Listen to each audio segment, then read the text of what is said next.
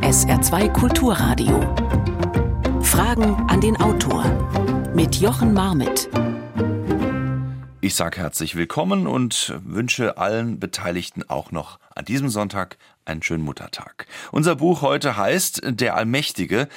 Türkei von Erdogans Gnaden erschien im Dietz Verlag und das Buch hat geschrieben Oliver Meyer-Rüth. Heute ist Wahltag in der Türkei. Parlaments- und Präsidentschaftswahl und der Begriff Schicksalswahl, der ist schon längst für diesen Tag besetzt.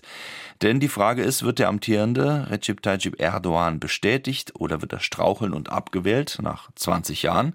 Oder ist die Türkei doch längst ein Land nach Erdogans Gnaden, von ihm und seinem System gestaltet, dominiert und autoritär gelenkt? Koste es, was es wolle. Darüber wollen wir heute sprechen mit dem ehemaligen ARD-Korrespondenten in Istanbul, Oliver Meyer-Rüth. Er hat dieses Buch geschrieben, liefert nicht nur einen Überblick über das, was war und ist, sondern auch viele persönliche Erlebnisse mit den Menschen in der Türkei, wo ich ihn heute Morgen in Istanbul begrüße. Einen schönen guten Morgen. Guten Morgen aus Istanbul. Hallo. Fangen wir doch mal bei den jungen Menschen an, Herr Meyer-Rüth in der Türkei. Ähm, da ist zu hören, wenn der wieder gewinnt, dann bin ich raus. Ist das wirklich so ein, so ein Kipppunkt mittlerweile? Ja, da haben leider viele keine Perspektive in diesem Land. Zumindest sehen sie es so. Und es ist ja so, dass ähm, diesmal so äh, sechs Millionen junge Menschen zum ersten Mal wählen dürfen. Und ähm, da gab es schon alle möglichen Umfragen in der Vergangenheit, äh, zum Beispiel auch eine Jugendstudie von der Konrad-Adenauer-Stiftung. Die haben die jungen Menschen im Land gefragt, wen sie wählen würden. Und da äh, hat die Erdogan-Partei AKP überhaupt nicht gut abgeschnitten. Die lag da gerade mal bei 10 bis 15 Prozent. Also ich gehe mal davon aus, dass äh, die jungen Menschen jetzt heute nicht unbedingt Erdogan ihre Stimme geben. Es gibt einfach ganz, ganz viele, gerade so äh, Studentinnen und Studenten, die haben natürlich Erwartungen, die wollen Perspektiven. Und äh, da hat man schon gesehen in den letzten Jahren, die fangen dann an, hier zu studieren und nutzen dann so ein Austauschprogramm, zum Beispiel eben Erasmus, äh, gehen dann in ein anderes äh, europäisches Land, studieren dort und der eine oder andere, äh, der eine oder die andere bleibt dann auch einfach mal dort, weil sie sagen, wenn ich in die Türkei zurückgehe, was habe ich denn dann? Bekomme ich dann überhaupt einen Job? Ähm, wenn ich äh, politisch anders denke und mich anders äußere, dann habe ich äh, noch weniger eine Perspektive und deswegen bleibe ich eben lieber dann im Ausland. Wenn wir auf das schauen, wer oder was da heute eigentlich gewählt wird, vielleicht können Sie es noch mal ganz kurz erklären. Es geht ja nicht nur darum, den Präsidenten zu wählen. Nein, es geht eben um die Präsidentschaftswahl und die Parlamentswahl. Und äh, bisher hatte ja die Erdogan-Partei AKP zusammen mit der ultranationalistischen Partei MHP, äh, mit denen ist Erdogan ja ein Bündnis eingegangen, eine Mehrheit im Parlament. Und da bin ich mir eigentlich ziemlich sicher, ähm, wenn alles mit rechten Dingen zugeht, dann äh, wird die AKP und die MHP in Zukunft nicht mehr diese Mehrheit haben. Äh, ich glaube, dass dann eben die CHP, das ist die größte Oppositionspartei, eben äh, die Partei ähm, des Oppositionskandidaten Kilic Darolu und dann auch die IE-Partei, das ist auch so eine nationalistische Partei, deren Chefin heißt Meral Akşener. Und ähm, dann noch kleinere Parteien und eben die pro-kurdische HDP, dass die dann ähm, zusammen als Opposition unter Umständen eben eine Mehrheit haben im Parlament und damit Erdogan schon auch, falls er tatsächlich wieder als Präsident bestätigt werden würde, unter Druck setzen könnten. Also das ähm, ist eine Situation, da bin ich auch mal gespannt, wie da das Land dann damit umgeht, weil wenn man nämlich auf der einen Seite, falls er gewinnt, einen Präsident Erdogan hat und auf der anderen Seite eine Opposition im Parlament, das könnte ganz schön knifflig werden und das beschreibe ich auch in meinem Buch. Das könnte so zu einem Kampf der Institutionen dann kommen. Allerdings ist es natürlich auch so, seit der Einführung des Präsidialsystems in der Türkei ähm, kann Erdogan schon äh, in vielen Bereichen am Parlament vorbeiregieren. Das klingt so ein bisschen so, als wenn Sie davon ausgehen, dass er wiedergewählt wird. Na gut, äh, es ist, ja, man, man spricht von einem Kopf-an-Kopf-Rennen. Ähm, es ist so, wenn man sich jetzt die äh, Meinungs Meinungsforschungsinstitute, deren Umfragen ansieht, da gibt es so eine Liste, da sind 17 äh, äh, Umfragen aufgeführt und bei denen lag bei zwölf Umfragen der Oppositionskandidat vorne. Ähm, wissen Sie, in diesem Jahr war dieses Erdbeben, bei dem mhm. viele, viele 10.000 Menschen gestorben sind. Nach diesem Erdbeben, ähm, da war es ja so, gab es viel Kritik aus diesen Gebieten, weil der Staat nicht da war, die ersten vier, fünf Tage. Und das sind ja die entscheidenden Tage, wenn Menschen unter Trümmern liegen. Also da gab es viel Ärger im ganzen Land. Ähm, dann haben wir eine brutale Inflation im Land. Also wirklich, das ist inzwischen so, dass wenn man hier in Istanbul ins Restaurant geht, und das muss jetzt gar kein äh, äh hochpreisiges Restaurant sein, sondern ein mittelpreisiges Restaurant, und da dann unter Umständen auch noch ein, ein bisschen Wein oder Bier trinkt, ähm, was gar nicht so untypisch ist hier in Istanbul, dann kostet es teilweise mehr als in Deutschland. Ähm, also brutale Inflation, dann sind die Wirtschaftszahlen jetzt auch nicht besonders gut gewesen in letzter Zeit. Die Arbeitslosigkeit ist leicht gestiegen. Und äh, unter den Umständen, da hätte ich eigentlich gedacht, müsste die Sache für die Opposition relativ klar sein. Aber äh, es gibt immer noch eine große, große Loyalität gegenüber Erdogan und deswegen äh, bin ich da einfach vorsichtig. Äh, auf der einen Seite liegt Kilic Darolo bei den Umfragen vorne, aber wir wissen ja aus vielen, vielen Wahlen in der Vergangenheit, dass wir uns auf die Umfragen auch nicht hundertprozentig verlassen können. Äh, wenn wir, auf, wenn wir uns auf die hundertprozentig verlassen könnten, dann bräuchten wir ja gar keine Wahlen mehr. Dann nehmen wir die Umfrageergebnisse. Der Allmächtige mit Fragezeichen, die Türkei von Erdogans Gnaden. Heute bei Fragen an den Autor Oliver Meyer-Rüth zu Gast. In Istanbul ist er zugeschaltet und Sie können natürlich Ihre Fragen loswerden. Unter der 0681 65 100, das ist die Nummer. Oder Fragen an den Autor mit Bindestrichen dazwischen at sr.de oder eine WhatsApp an die 0681 65 100. Und dann ist Ihre Frage hier mit drin. Und wir wollen natürlich genau über das sprechen. Was spricht eigentlich dafür, dass er vielleicht abgewählt wird? Und äh, was spricht dafür, dass er schon seit 20 Jahren an der Macht ist und das äh, vielleicht auch äh, bleiben wird. Er möchte ja nicht aus seinem Palast raus, Herr Meyer-Rüth. Das ist ja ähm, eigentlich erstmal nicht so ganz vorstellbar. Da gibt es tausend Zimmer drin und ähm, er hat das so umbauen lassen oder bauen lassen, wie er das für richtig gehalten hat. Ähm, ich glaube, der Nachfolger, der wäre erstmal ein bisschen lost, wie man so auf Neudeutsch sagen würde, wenn er da einziehen müsste, oder? Den hat er bauen lassen. Das ist ein Riesenkomplex. Wenn man da äh, in Ankara von Weitem Richtung äh, Palast fährt, dann ist man schon erstaunt. Also wirklich eine pompöse Anlage. Äh, da wurde jetzt auch noch eine Bibliothek dazu gebaut. Also wenn man das so sagen darf, ist es schon repräsentativ und ja, man spürt so auch ein bisschen die osmanische Historie. Ich, äh, wenn ich das richtig äh, verstanden habe, dann will Kilic Darulu eigentlich am liebsten gar nicht in den Palast einziehen, sondern er hat sich so geäußert, dass man unter Umständen aus diesem Palast eine Universität macht. Ähm, ja, das ist dann vielleicht auch eine Möglichkeit, äh, ähm, damit das Ganze wieder sozusagen etwas ja, näher an den Menschen dran ist, Bürgern näher ist. Ähm, äh, auf der einen Seite. Auf der anderen Seite ich weiß äh, auch, dass einfach viele Türkinnen und Türken ähm, ja, das gar nicht verkehrt finden, wenn ein Präsident in so einem Palast sitzt und ähm, das auch was hermacht, wenn dann da ausländische Gäste kommen, äh, Regierungschefs. Äh, dann äh, äh, kommen die zu diesem Palast. Da gibt es dann einen langen blauen Teppich, türkisen Teppich. Ähm, rechts und links, ähm, ja, da stehen auf der einen Seite ja, so in osmanischen Kostümen äh, verkleidete äh, Männer und auf der anderen Seite stehen die Soldaten und ähm, dann hat man einfach so ein Gefühl, die Türkei ist ein großes, starkes Land und das gefällt vielen Türkinnen und Türken auch. Und äh, Kilicdaroglu, der Oppositionskandidat, ist ja eher so ein zurückhaltender, bescheidener Mann. Ich habe ihn auch zweimal, dreimal getroffen und ähm, ja, äh, sehr angenehm im Umgang, aber äh, dieses Pompöse, das passt eben nicht so zu ihm. Und ich stelle mir auch so insgesamt die Frage, ähm, das habe ich auch in einem Buch gemacht, äh, äh inwieweit passt überhaupt Herr Kilicdaroglu als Präsident äh, zu den Türkinnen und Türken? Also ich glaube, ein Großteil der Türkinnen und Türken, die wünschen sich schon einen ja, starken, in Anführungszeichen, Anführer, Führer ähm, als Präsidenten, der eben auch äh, diesen äh, anderen Ländern auf der Welt im Zweifelsfall mal die Stirn bietet, wie man das bei Erdogan in der Vergangenheit immer wieder erlebt hat. Sie schreiben ja genau darüber, dass auch diese Choreografie eine wichtige Rolle spielt beim Zeigen von Macht, beim Präsentieren, Repräsentieren von Macht. Da geht es auch um Verbeugungen, da geht es um Warten lassen anderer Staatsgäste beispielsweise. Also diese Karte immer wieder zu spielen.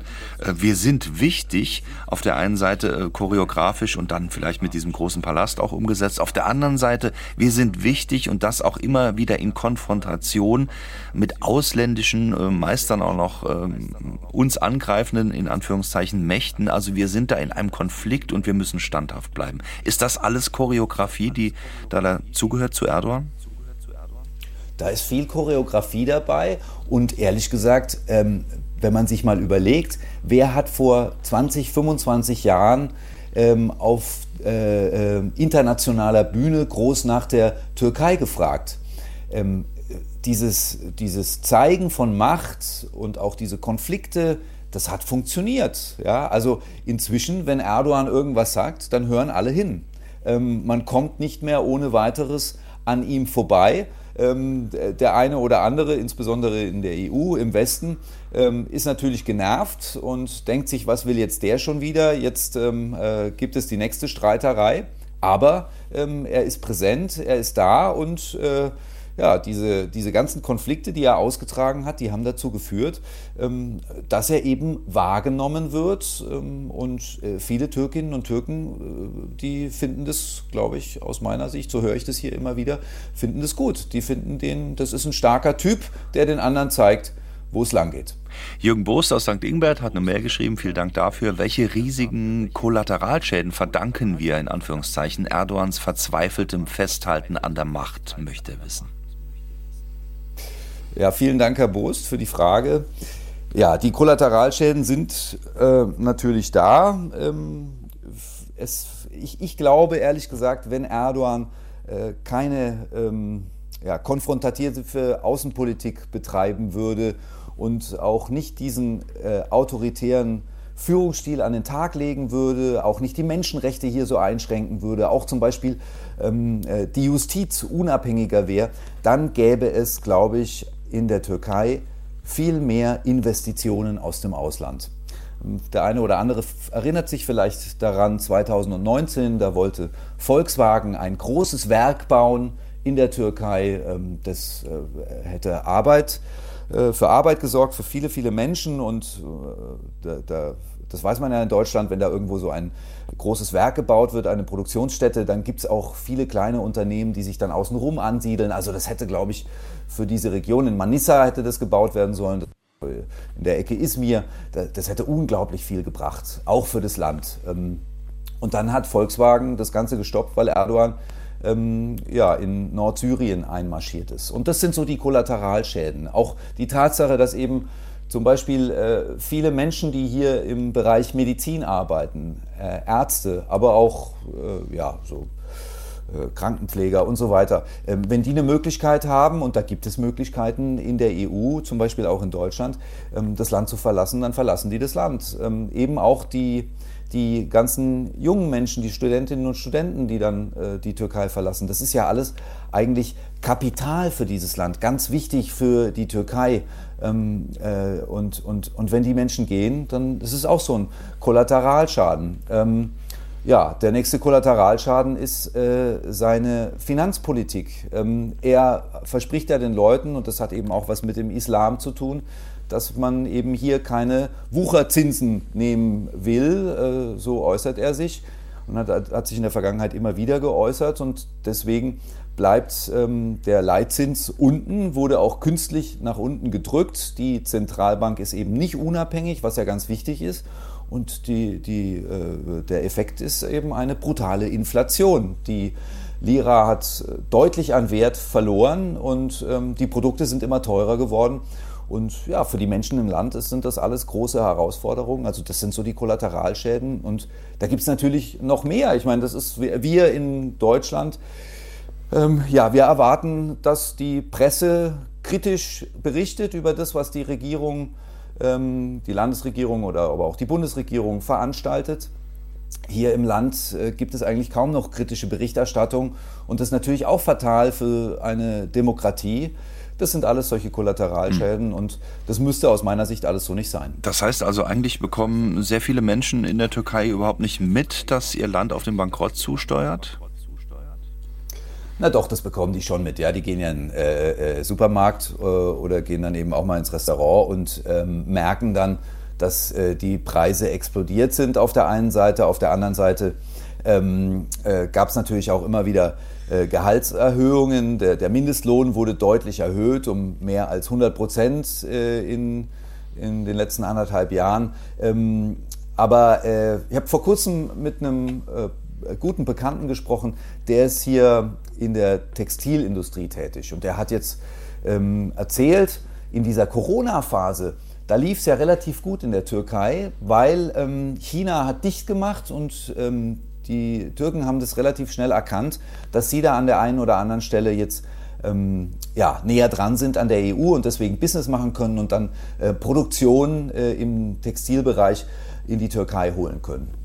Und äh, da lief es ganz gut und jetzt hat ja China, China wieder geöffnet und, ähm, und er sagt jetzt, wir haben äh, brutal hohe Energiepreise in der Türkei inzwischen und wir haben diesen extrem hohen Mindestlohn. Und wenn man einen hohen Mindestlohn hat, wenn's hier, wenn hier ein hoher, höherer Mindestlohn eingeführt wird, dann wollen natürlich auch die ganzen anderen Arbeitnehmerinnen und Arbeitnehmer immer eine Lohnerhöhung. Mhm. Und deswegen sind wir jetzt in der Textilbranche nicht mehr wettbewerbsfähig. Inzwischen gibt es ähm, viele Unternehmen in Deutschland, die sagen, ähm, zu ihm, du, äh, da kaufen wir bei euren Preisen, da können wir auch in Italien äh, kaufen. Und ich meine, solche Sachen, die kriegen, das kriegt die Menschen bekommen das natürlich mit. Ähm, äh, und deswegen ist es ja jetzt auch einfach so, dass es so eine Art Kopf-an-Kopf-Rennen gibt, ähm, dass in Umfragen der Oppositionskandidat vorne ist. Aber es gibt auch einfach viele Menschen, die sagen, ja, das kann schon sein.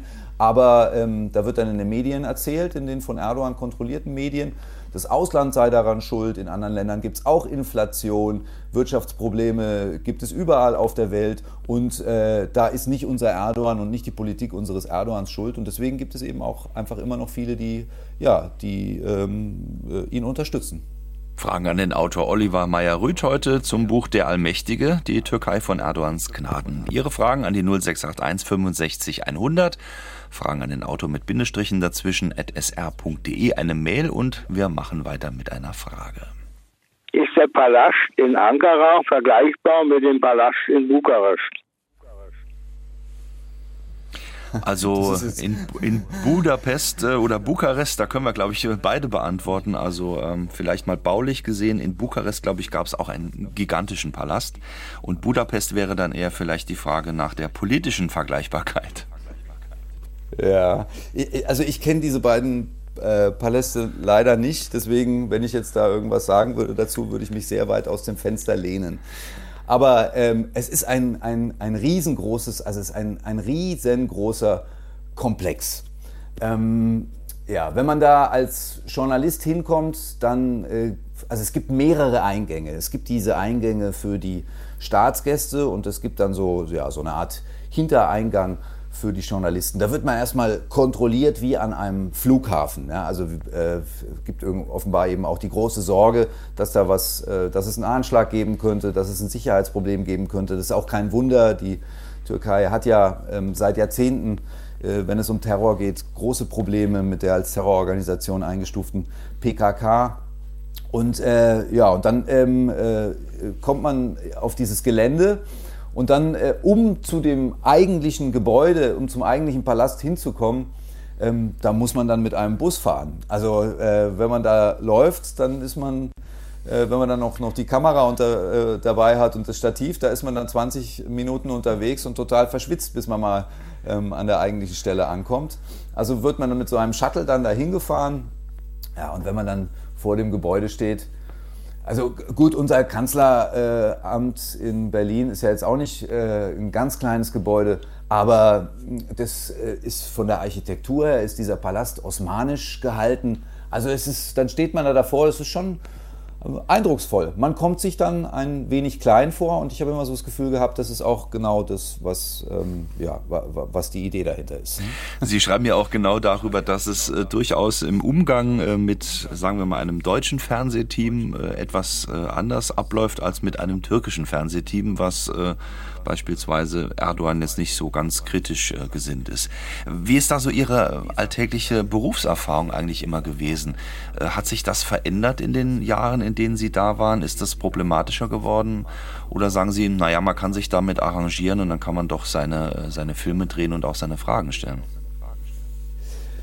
Also es, es gab ganz komplizierte Jahre. Ähm, ich bin ja im Januar 2016 hier angekommen und dann äh, gab es ja viel Terror im ersten Halbjahr, dann kam der Putschversuch, ähm, dann kamen die Reaktionen auf den Putschversuch, diese vielen Festnahmen, ähm, und, äh, ja, und dann kam dieses Bündnis mit der ultranationalistischen MHP.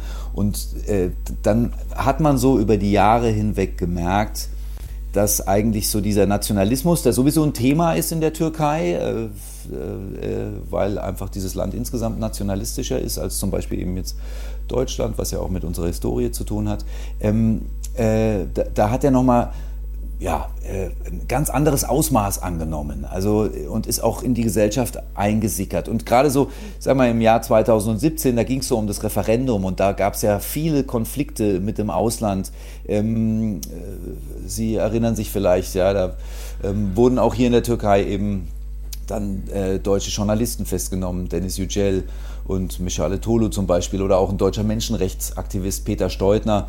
Ähm, das waren so Jahre, da waren wir schon ziemlich unter Druck. Also alle ausländischen Berichterstatterinnen und Berichterstatter auch. Und ähm, äh, auch in den Folgejahren gab es Druck und immer wieder die, den Versuch, uns sozusagen ja, an, die, an die kurze Leine zu nehmen. Es gab ja auch mal, das beschreibe ich auch in dem Buch, ähm, gab eben die Situation, dass da zwei deutsche Journalisten, dass deren Pressekarte nicht verlängert wurde, wo keiner so richtig verstanden hat, was das eigentlich soll. Das war das ZDF-Kollege und Kollege vom Tagesspiegel. Ähm, die haben ganz normal ihre Arbeit gemacht. Ähm, gab dann die eine oder andere Interpretation, warum das so war, aber äh, im Endeffekt, das waren so Jahre, in denen die ausländischen Berichterstatterinnen und Berichterstatter viel Druck hatten. Ähm, dann hat äh, das Informationsministerium, so ist meine, meine Interpretation, einen Mann eingesetzt in Istanbul, der dann zuständig war für die äh, ausländischen Medien, weil man eben gemerkt hatte, auch glaube ich in Ankara, auch weil eben diese ganzen Regierungen, es waren ja nicht nur die Deutschen, die betroffen waren, andere Regierungen auch, die haben sich halt jedes Mal, wenn da jemand zu Besuch kam, zu Erdogan beschwert, wie man mit den Korrespondentinnen und Korrespondenten umgeht. Und äh, äh, man hat dann in Ankara auch ja, äh, natürlich gab es eben auch die Diskussion, ähm, was passiert eigentlich, wenn die alle gehen und dann zum Beispiel nach Griechenland gehen und von dort aus, von der Akropolis aus äh, über uns berichten. Das kann ja auch nicht sein. Und dann mit diesem neuen Mann, der da in Istanbul eingesetzt wurde vom Informationsministerium, hat das Ganze wieder so eine vernünftige Ordnung bekommen. Also ich kann im Moment sagen, äh, man kann hier als ausländischer Journalist eigentlich ganz vernünftig arbeiten in der Türkei. Man muss sich akkreditieren vorher, dann bekommt man eine Pressekarte und äh, dann kann man hier aber arbeiten. Man kann Interviews machen, man kann filmen. Es gibt natürlich rote Linien, die ähm, gab es immer. Zum Beispiel sagt der türkische Staat, also wir würden, äh, wir wollen ungern, dass hier äh, irgendwelche PKK Generäle interviewt werden, weil das wird dann als Terrorpropaganda angesehen. Ähm, und äh, wo Erdogan auch böse wird, beziehungsweise sein Umfeld äh, ist, wenn man ihn als Diktator bezeichnet in der Berichterstattung. Und das ist natürlich so eine politikwissenschaftliche Diskussion oder Frage, inwieweit ist jetzt die Türkei noch eine Demokratie. Aber ich finde, äh, das ehrlich gesagt, das kann man einfach auch nicht sagen. Ein Diktator ist er nicht. Ähm, äh, es ist ein autoritärer äh, Führungsstil, aber kein Diktator. Also es gibt eben diese rote Linien. Aber für uns geht's. Äh, für türkische Journalistinnen und Journalisten ist es unglaublich schwierig. Also wenn die frei und kritisch berichten wollen, ist es ganz schwierig, denn, und das, äh, das ist eigentlich der, der, der, der Hauptgrund, 90 ähm, Prozent der Medien mehr oder weniger sind eben Erdogan nah, sind regierungsnah. Und ähm, da muss man sich dann als Journalist äh, damit arrangieren. Und dann ist überhaupt die Frage, ob man überhaupt noch Journalist ist oder ob man nicht einfach nur noch Palastschreiber ist. Oliver Meyer-Rüth, zu Gast heute bei Fragen an den Auto hier auf SR2 Kulturradio. Und wir haben noch jede Menge Fragen zum Thema Der Allmächtige, die Türkei von Erdogans Gnaden, so heißt sein Buch. Und wir machen gleich weiter. Was waren die bestimmenden Themen der Opposition im Wahlkampf und welche Rolle spielt Atatürk? Ich darf gleich antworten, ja? Ja, gerne. Ja, gerne. Okay. Also die bestimmenden Themen der Opposition ähm, zum einen hat Kilic Darolo den Menschen versprochen, er will wieder ein parlamentarisches System einführen, weg von diesem Ein-Mann-System zurück ähm, zu einem starken Parlament. Ähm, das ist ein ganz wichtiges Versprechen. Er sagt also, wir kehren zurück zur Demokratie. Ähm, dann äh, will er, glaube ich, auch eine Politik, eine Außenpolitik betreiben, die ja, äh, dem Westen gegenüber offener ist und äh, sicherlich will er auch eine unabhängige Zentralbank einführen. Er will, dass ähm, die Justiz wieder unabhängiger ist. Ähm, die Pressefreiheit soll wieder instand gesetzt werden.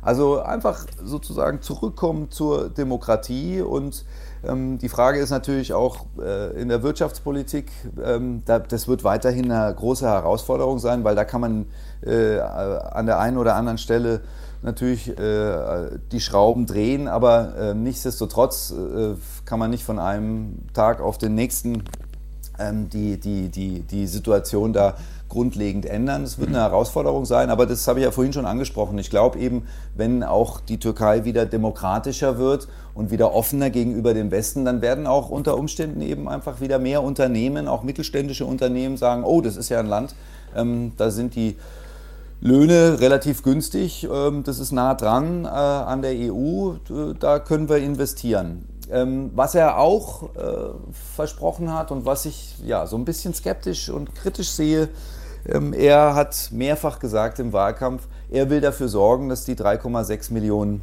Syrerinnen und Syrer zurückkehren nach Syrien in ihre Heimat. Und gut, ich kann das auf eine gewisse Art und Weise nachvollziehen. Das ist eine Riesenzahl. Es kommen ja noch viele andere Flüchtlinge dazu, also aus Afghanistan, aus Pakistan, aus Iran, aus Afrika. Es gibt einfach sehr viele äh, Flüchtlinge hier in der Türkei.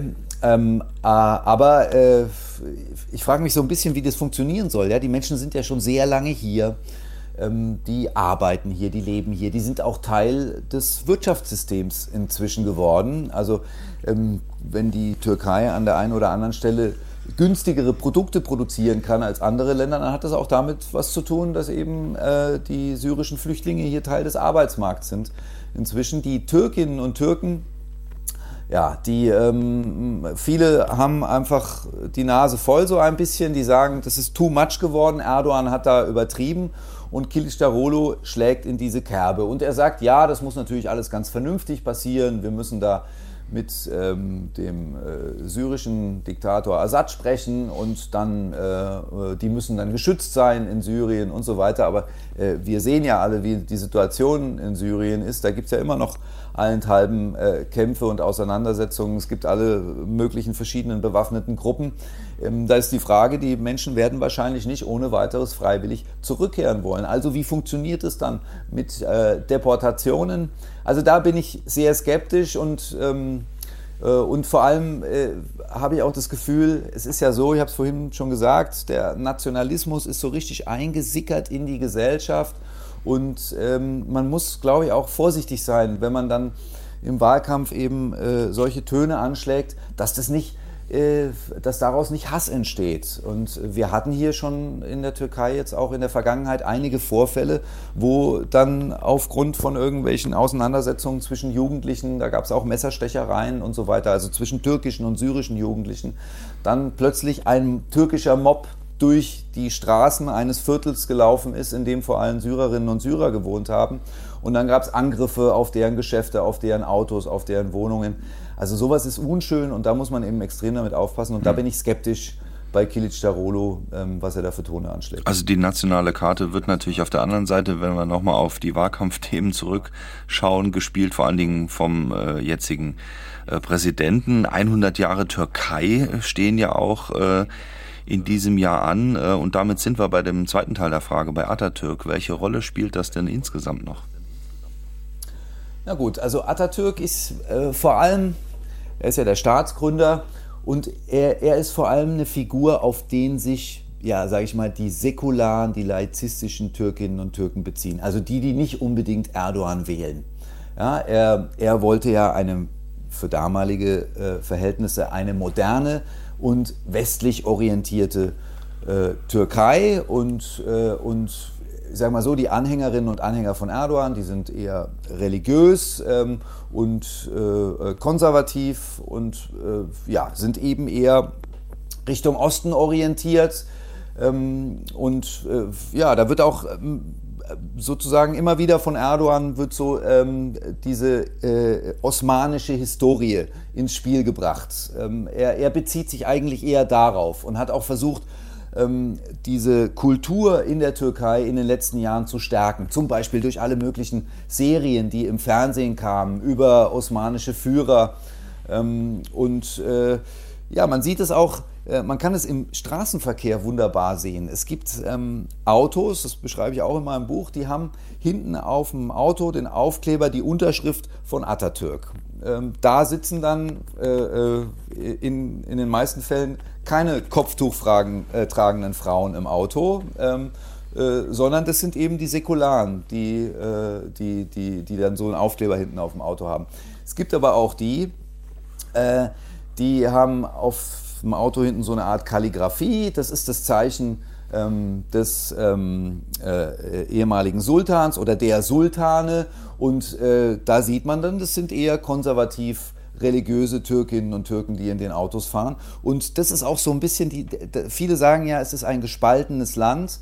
Ähm, ich will das nicht zu sehr dramatisieren, weil ich sehe auf der einen Seite natürlich schon diese Konfliktlinie zwischen den Säkularen und den Religiösen, aber auf der anderen Seite äh, äh, gibt es eben auch ganz viele ähm, äh, ja, äh, im Alltag eben ganz viele Situationen, wo diese Menschen ganz vernünftig miteinander auskommen ähm, und zusammenleben. Aber ähm, also die Säkularen beziehen sich auf Atatürk und Erdogan, der wollte eigentlich immer so ein bisschen, hatte man den Eindruck, den Atatürk eigentlich so ein bisschen verdrängen und auch jetzt so äh, zum 100-jährigen Jubiläum mehr und mehr ähm, auch so eine Art neuer Atatürk äh, werden. Und ähm, ob er das wirklich geschafft hat, äh, da habe ich Zweifel. Atatürk ist nach wie vor eine ganz, ganz wichtige Figur, egal in welche ähm, Behörde man reingeht, in welche Schule man reingeht, äh, in welches Gericht man geht. Überall hängen Bilder von Atatürk und äh, er ist auch schon, auch für viele Religiöse, immer noch auch so eine Identifikationsfigur, aber ähm, jetzt nicht so sehr wie für die Säkularen. Wir haben noch jede Menge Fragen an Oliver Meyer-Rüth. Hier kommt die nächste. Warum geht Erdogan stets radikal gegen Kurden vor, während er Anhänger des Islamischen Staates immer verschont?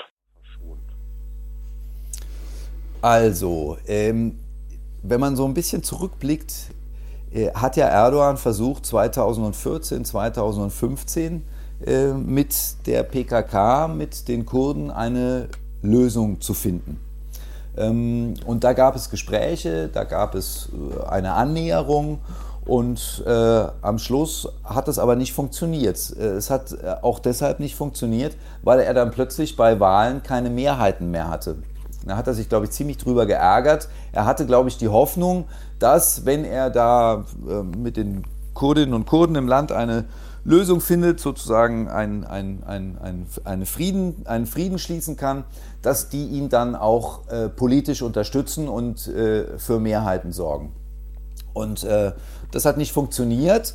Und ähm, man sieht eben, wenn man sich die Wahlergebnisse der letzten Jahre anschaut, er ist zwar immer wieder als Präsident gewählt worden, aber seine AKP hat jetzt ähm, äh, nicht unbedingt alleine im Parlament eine Mehrheit bekommen. Und ähm, äh, er brauchte insbesondere, insbesondere für die Einführung des Präsidialsystems, für, für dieses Referendum 2017, da brauchte er eine deutliche Mehrheit. Und dann hat er sich nach diesem Putschversuch den Nationalisten, den Ultranationalisten der MHP, die wird ja auch äh, von unserem Verfassungsschutz in Deutschland als rechtsextrem eingestuft, zugewandt und mit denen ein Bündnis gebildet.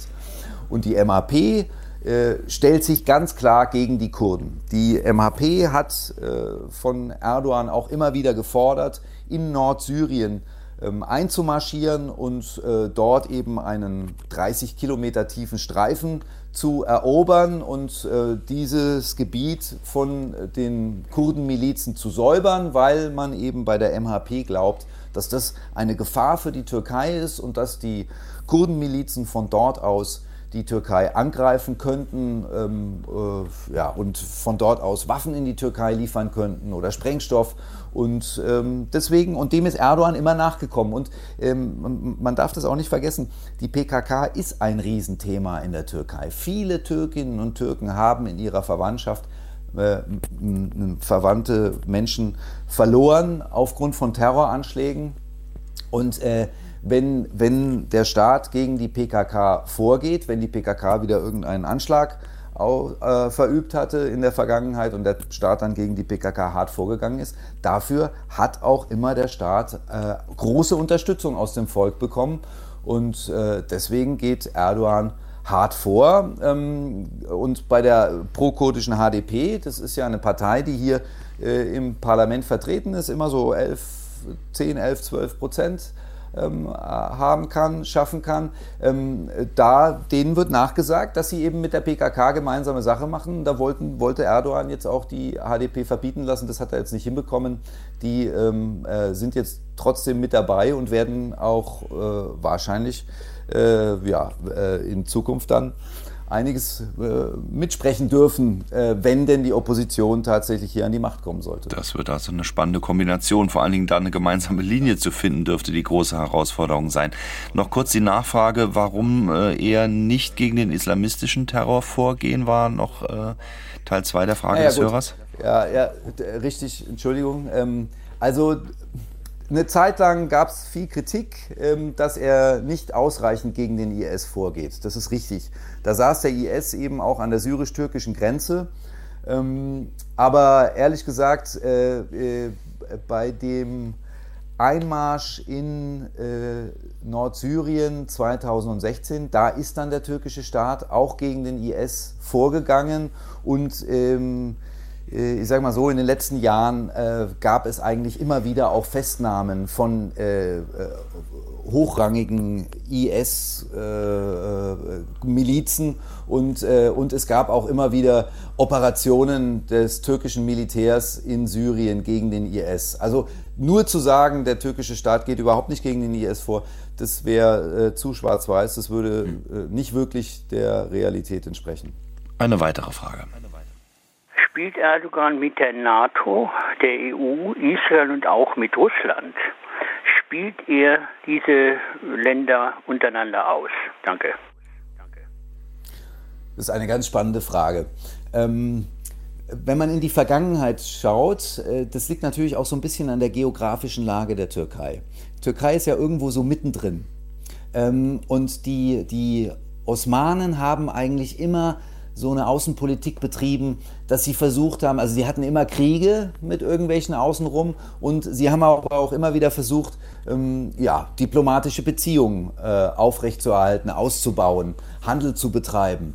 Und ähm, äh, so ein altes osmanisches außenpolitisches Prinzip war, man darf nicht mit allen gleichzeitig im Krieg sein und ähm, muss eben versuchen, das Ganze in der Waage zu halten. Und dadurch, dass man eben so mittendrin ist, hat man eben ähm, relativ äh, viele angrenzende äh, Mächte, mit denen man eben dann ähm, entweder einen Zwist hat oder gerade äh, das im Guten läuft. Aber ähm, natürlich ist es so, Erdogan weiß genau, äh, Putin, Russland, die haben ein, immer schon ein historisch großes Interesse an der Türkei gehabt. Es gibt ja diesen Spruch hier in der Türkei, die Russen wollen gerne ans warme Wasser, also ans Mittelmeer. Und, ähm, und äh, als es für Erdogan eben 2016, auch im Zuge dieses Putschversuchs, ähm, ja, hier in der Türkei schwierig wurde, kompliziert wurde, Ähm, da äh, hat er sich ja mehr und mehr vom Westen abgewandt ähm, äh, und dann äh, hat Putin ihn sozusagen mit offenen Armen aufgenommen. Er hat ja, äh, war ja auch einer der ersten, der nach diesem Putschversuch 2016 Erdogan angerufen hat und gesagt hat, ich unterstütze dich, ähm, äh, während viele westliche Mächte erstmal auf das Ganze geguckt haben und abgewartet haben, wie das alles ausgeht. Und ähm, Putin, äh, ja, der wusste genau, wenn er dann den Erdogan näher an sich ranholt, dann schlägt er auch irgendwo ähm, einen Keil, einen Pflock zwischen die Türkei und die NATO. Eigentlich mhm. müsste die Türkei fest an der Seite der NATO stehen, aber was ist passiert? Ähm, Erdogan hat dann äh, mit den Amerikanern verhandelt, aber auch mit anderen NATO-Ländern. Wichtig war ihm ja immer Rüstungsimporte. Er wollte Technologie, Rüstungstechnologie aus dem Westen in die Türkei holen, auch um hier in der Türkei die Rüstungsindustrie aufzubauen ähm, stärker zu machen, was ihm ja auch ähm, zum Beispiel beim Thema Drohnen sehr gut gelungen ist, aber auch bei anderen Rüstungsgütern. Aber die ähm, Amerikaner haben da immer nicht so richtig äh, mitgezogen. Zum Beispiel wollte eben Erdogan auch ähm, äh, Bodenluftabwehrraketen, das Patriot-System, wollte er eigentlich ähm, von den Amerikanern für die Türkei unter NATO-Partnern ähm, einkaufen. Die Amerikaner äh, sind da nicht mitgezogen. Und dann kam irgendwann Russland, dann kam Putin mit dem Angebot, ja, dann kauft doch von uns dieses Bodenluftraketenabwehrsystem S-400. Und so hat es Putin eben, und dann hat Erdogan ist darauf eingegangen, er hat dieses System geholt. Die Amerikaner waren stinksauer, in der NATO war man sauer. Und so hat Putin es aber geschafft, ähm, die, ja, die Türkei immer mehr so aus der NATO ein bisschen rauszueisen ähm, natürlich ist, ist, das Land immer noch in der NATO drinnen, aber es gibt da diese ganzen Konfliktthemen, zum Beispiel eben jetzt auch mit Schweden. Mhm. Ähm, Erdogan weigert sich, Schweden in die NATO reinzulassen. Und das, sowas gefällt natürlich Putin. Jetzt, man, man, muss das dann auch geostrategisch sehen, wo Russland diesen brutalen Angriffskrieg gegen die Ukraine durchführt, gefällt ihm das natürlich wunderbar, weil er da jemanden hat in der Türkei, der die NATO sozusagen schwächt. also Erdogan. Für die NATO ja. Erdogan spielt immer wieder so ein bisschen mit Faustpfand, könnte man sagen, äh, um eben auf allen Bühnen mithalten oder mitspielen zu können. Das ist vielleicht so die Frage nach, spielt er sie gegeneinander aus, ein Teil der Antwort. Richtig, genau. Also er hat da immer wieder alle möglichen Hebel und die setzt er ein. Und äh, an der einen oder anderen Stelle kann er sich durchsetzen, ähm, aber äh, äh, inzwischen ist es so, er will ja unbedingt auch diese F-16 Kampfflieger aus ähm, Amerika kaufen. Ähm, eigentlich wollte er den F-35, weil er dieses S-400-System von den Russen gekauft hat, ist er da aus dem Programm rausgeflogen. Ähm, jetzt äh, sagt er, okay, dann möchte ich F-16 haben. Aber die Amerikaner geben sie ihm nicht, weil sie sagen, du spielst da mit Putin irgendwelche Spielchen. Ähm, solange das so läuft, können wir da, haben wir kein Vertrauen zu dir. Klaus Schindler schreibt aus Saarbrücken, vielen Dank. Versucht Russland auf die Wahlen Einfluss zu nehmen? Also äh, es gab jetzt vor wenigen Tagen die Ansage von Kilic Starolo, eine ziemlich heftige Ansage gegenüber Russland. Äh, Finger weg. Finger weg von der Türkei. Ähm, offenbar hat er Informationen bekommen, woher auch immer, vielleicht eben aus Washington, ähm, dass die Russen versuchen zu manipulieren. Ähm, äh, also man kann davon ausgehen, äh, Putin und Erdogan sind ja inzwischen so ein äh, ganz interessantes Paar geworden, die äh, in vielen Bereichen eben an einem Strang ziehen. Und man kann davon ausgehen, dass Putin eigentlich sehr gerne Erdogan weiterhin im Palast in Ankara sehen würde. Und, und Kilicdaroglu hat da deutlich gemacht, fangt nicht an, irgendwie zu manipulieren. Man kennt es ja aus der Vergangenheit. Ähm, Russland versucht da eben auch über Cybertechnologie ähm, bei den Wahlkämpfen äh, Einfluss zu nehmen, ist ja auch in den USA passiert. Und da hat Kilicdaroglu gewarnt und hat gesagt, passt bloß auf, weil wenn ich an die Macht komme, dann äh, bekommt ihr dafür auch, müsst ihr dafür auch die Konsequenzen erleben. Und Erdogan hat gleich gekontert und hat gesagt, äh, lasst mir den Putin in Ruhe. Naja, gut, das äh, klar, der ist natürlich für ihn ein wichtiger Partner. Es fließt auch viel Geld ähm, aus Russland in die Türkei. Ähm, äh, es haben hier, es sind äh, gerade seit dem Ukraine-Krieg ist ja so, ähm, äh, die Türkei trägt dieses internationale westliche Embargo nicht mit, äh, die Sanktionen gegen mhm. Russland. Ja, und dann haben sich viele, viele Unternehmen hier angesiedelt. Ähm, äh, es kommen unglaublich viele Flieger inzwischen aus Moskau hierher in die Türkei, weil die dürfen ja alle nicht mehr in die EU-Länder oder in den Westen fliegen. Ähm, das ist ein Wirtschaftsfaktor für Erdogan. Das bringt ihm Geld und äh, Putin sagt ihm beim Thema Menschenrechte, beim Thema Justiz ähm, und beim Thema äh, Außenpolitik, ähm, sagt er ihm nie, pass auf, das kannst du so und so und so nicht machen, was ja die westlichen Mächte oder die westlichen Länder die ganze Zeit machen. Immer wenn die Frau Baerbock hierher kommt, geht es erstmal um Menschenrechte. Und solche Sprüche, da Putin hat daran natürlich kein Interesse, das äh, ist ihm ziemlich egal. Und äh, das gefällt Erdogan äh, wesentlich besser. Und es ist auch so, Erdogan ist da auch der Populist die meisten Türkinnen und Türken im Land, 70 Prozent äh, so, so, Umfragen, sehen den Westen, sehen Amerika und die NATO eigentlich eher kritisch und finden es auch gut, dass sich Erdogan eher den, äh, äh der Russland und äh, Putin zuwendet. Mhm. Weitere Frage.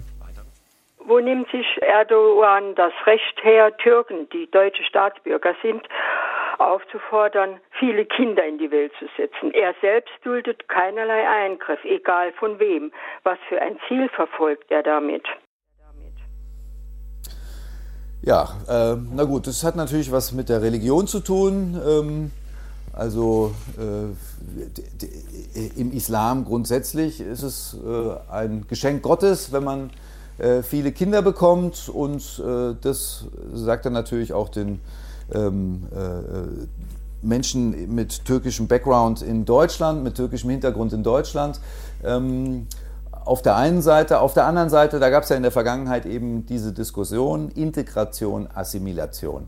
Ähm, Erdogan hat den Türkinnen und Türken in Deutschland immer gesagt, integriert euch, aber assimiliert euch nicht. Also werdet nicht zu deutsch. Ähm, warum macht er das? Ähm, ja, weil äh, er hat sich daraus auch versprochen, also zum einen äh, kennt er natürlich auch die Gefühle der Türkinnen und Türken oder der Deutschen mit türkischen Wurzeln äh, in Deutschland. Ähm, die sind ja hierher gekommen in den 60er Jahren, sind eben, äh, heute sind es die ganzen Gastarbeiterkinder und hatten auch über die Jahrzehnte ja, an der einen oder anderen Stelle in Deutschland mit einem strukturellen Rassismus zu kämpfen. Ähm, und viele von den Türkinnen und Türken, die in Deutschland leben, seit Generationen in Deutschland leben, die haben natürlich große Chancen in unserem Land, aber äh, haben oft immer noch das Gefühl, sie sind nicht richtig angekommen. Und damit spielt Erdogan auch. Also, ähm, mhm. Und er, er, er, will eben diese nationalistischen Gefühle auch hier schüren und ähm, sagt ihnen auch, äh, wenn ihr viele Kinder habt, ähm, dann seid ihr auch ein Faktor in Deutschland, dann seid ihr auch ein Machtfaktor in Deutschland. Und das kommt unserer Idee der, äh, äh der türkischen Nation zugute. Sie hören SA2 Kulturradio mit Fragen an den Autor Oliver Meyer-Rütsch und wir haben eine weitere Frage noch. Was glaubt der Autor, welche Personengruppen vom Alter her gesehen werden Erdogan nicht wählen und wie geheim ist eine solche Wahl? Also die Wahl, sage ich mal so, jetzt in den Großstädten Istanbul, Ankara, Izmir, ähm, gibt ja noch andere Großstädte in der Türkei, das ist eine ähm, die, die, die, die äh, OSZE ist ja auch hier, die beobachtet mit 350 internationalen Wahlbeobachtern die Wahl, hat auch in der Vergangenheit die Wahlen beobachtet. Das ist eine vernünftige, eine gute, eine demokratische Wahl am Wahltag selber. Äh, aus der Vergangenheit weiß man, im Südosten der Türkei, in so ländlichen Gebieten, da gab es immer wieder mal Probleme, aber die Wahlbeobachter der OSZE haben dann nach der Wahl immer gesagt, das hat keine signifikante Auswirkung auf das Wahlergebnis. Was die Wahlbeobachter immer scharf kritisiert haben, ist ähm, die Situation im Vorfeld der Wahl, weil sie sagen, Erdogan kontrolliert hier die Medien, ähm, die Opposition hat kaum die Möglichkeit, ihre Ideen äh, an die Frau, an den Mann zu bringen. Aber die Wahl selber ist eine vernünftige Wahl. Ähm, äh, und das ist übrigens ganz interessant, weil dieses Phänomen, das habe ich bisher nur in der Türkei gesehen. Es gibt hier weit über 100.000 Wahlbeobachterinnen und Wahlbeobachter auch aus dem türkischen Volk heraus. Also es gibt hier ähm, ganz viele Menschen, die sagen, wir lassen uns eintragen als Wahlbeobachter und die stehen heute in den Wahlbüros und gucken ganz genau darauf, dass das alles sauber läuft. Ähm, und äh, nochmal, also in der Vergangenheit an der Wahl selber gab es eigentlich nie Kritik, sondern eben immer, ähm, was so außenrum passiert. Claudia Schneebauer aus Saarlouis hat eine Mail geschrieben. Vielen Dank dafür. Meine Frage an den Autor schreibt sie, am Ende einer Diktatur entsteht oft ein Machtvakuum. Ist die Opposition tatsächlich einig, organisatorisch in den Startlöchern, um den Kurs in Richtung Demokratie zu wechseln? Ähm, sind die Menschen nach 20 Jahren Erdogan-Regierung auch bereit, Demokratie zu leben? Und was wäre vielleicht als Unterstützung nötig, ohne neue Abhängigkeiten zu erzeugen? Also ist die Opposition einig in der Lage, das wirklich zu wuppen? Also das ist eine interessante Frage, denn es sind halt doch viele verschiedene Parteien. Ähm, und es gab ja äh, im Vorfeld jetzt der Wahl, während des Wahlkampfs, auch zwischen dieser IE-Partei, zwischen dieser eher nationalistischen Partei und zwischen der sozialdemokratischen Partei, der CHP, gab es ja auch einen Konflikt. Ähm, die IE-Partei war sich nicht so richtig im Klaren darüber, ob sie tatsächlich Kilic Darulu als Präsidentschaftskandidat unterstützen will.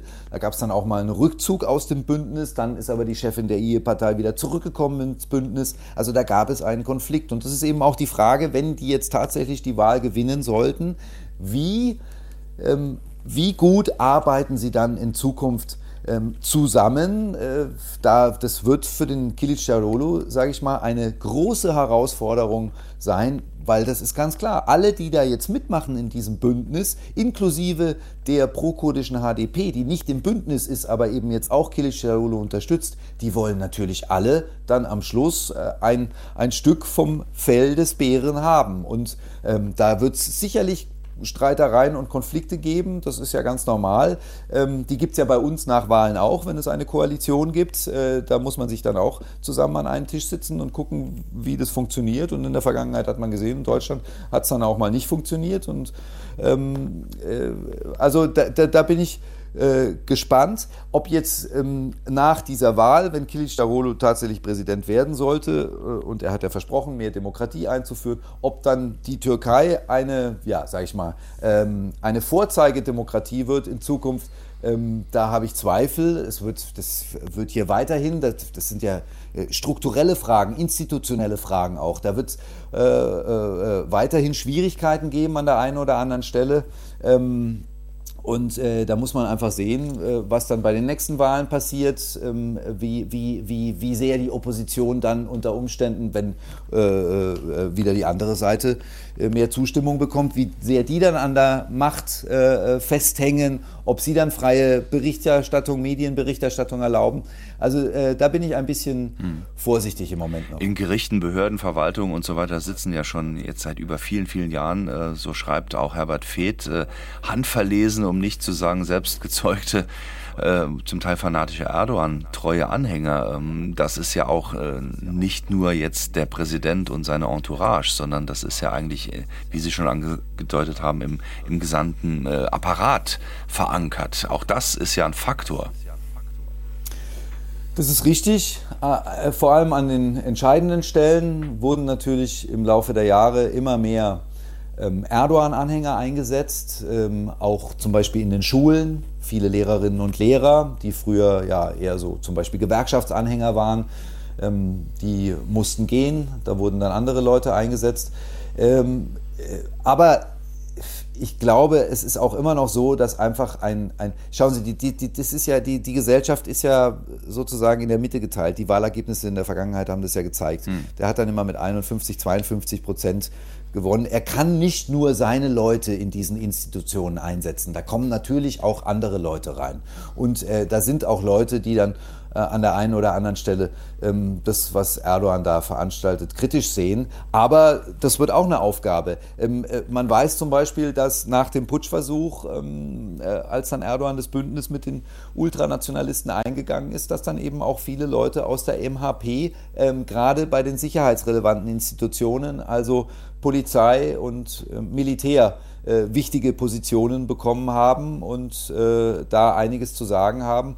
Und das ist auch so was, äh, wo die einen oder anderen Oppositionellen im Moment große Sorge haben. Ähm, sollte die Opposition heute gewinnen oder sollte es unter Umständen doch bei der Wahl irgendwelche Probleme geben.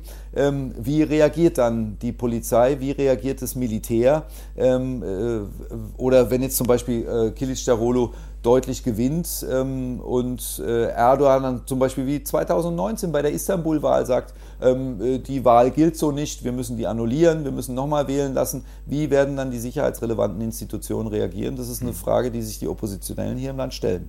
Martin Rees hatte auch nochmal angemerkt, 1960, 71, 80, 97 und 2016 die jüngere Geschichte immer mal wieder ein Staatsstreich oder ähnliches stattgefunden, stattgefunden hat und äh, das Militär hat entsprechend auch eine Rolle gespielt. Also das wird auch eine spannende Position sein. Vielen Dank noch für diese Anmerkung. Und damit sind wir schon am Ende unserer Sendung mit Oliver Meyer-Rüth heute hier zu Gast gewesen bei SA2 Kulturradio mit Der Allmächtige, die Türkei von Erdogans Gnaden. Ähm, ganz kurz nur, Ihre Prognose. Wo stehen wir äh, zu Beginn der neuen Woche? Haben wir eine Entscheidung oder wird es vielleicht eine Stichwahl geben? Also ich kann mir gut vorstellen, dass es eine Stichwahl gibt, hm, weil es einfach im Moment sehr knapp ist und das äh, äh, wäre dann in zwei Wochen und ähm, ich sage mal so, in zwei Wochen kann viel passieren. Erdogan war in der Vergangenheit ein gewiefter Wahlkämpfer, mal schauen. Ähm, und jetzt möchte ich noch eines sagen, ich fand die Fragen alle großartig und bedanke mich ähm, für die tollen Fragen von unseren Zuhörerinnen und Zuhörern. Da schließe ich mich gerne an. Vielen Dank Ihnen. Alles Gute nach Istanbul. Und äh, bis in zwei Wochen auf jeden Fall sollte das Buch bei Margret Ihl angekommen sein. Margret Frei und Hartmut Bock, die haben nämlich heute jeweils ein Exemplar gewonnen. Viel Spaß damit. Allen anderen vielen Dank fürs Mitmachen. Nächste Woche natürlich auch wieder eine Sendung. Dann zu Gast bei mir Michael Thumann. Er mit Revanche, wie Putin das bedrohlichste Regime der Welt geschaffen hat. Das wird dann unser Thema sein. Wir haben ihn ja heute schon auch ein paar Mal erwähnt. Nächste Woche dann am Sonntag ab 9.04 Uhr wieder intensiver. Thema bei uns hier bei SA2 Kulturradio bei Fragen an den Autor Michael Thumann dann in dem Fall. Den Podcast finden Sie auf sr2.de und ich hoffe, Sie finden heute noch einen schönen Sonntagsspaziergang. Tschüss, sagt Jochen Marmit.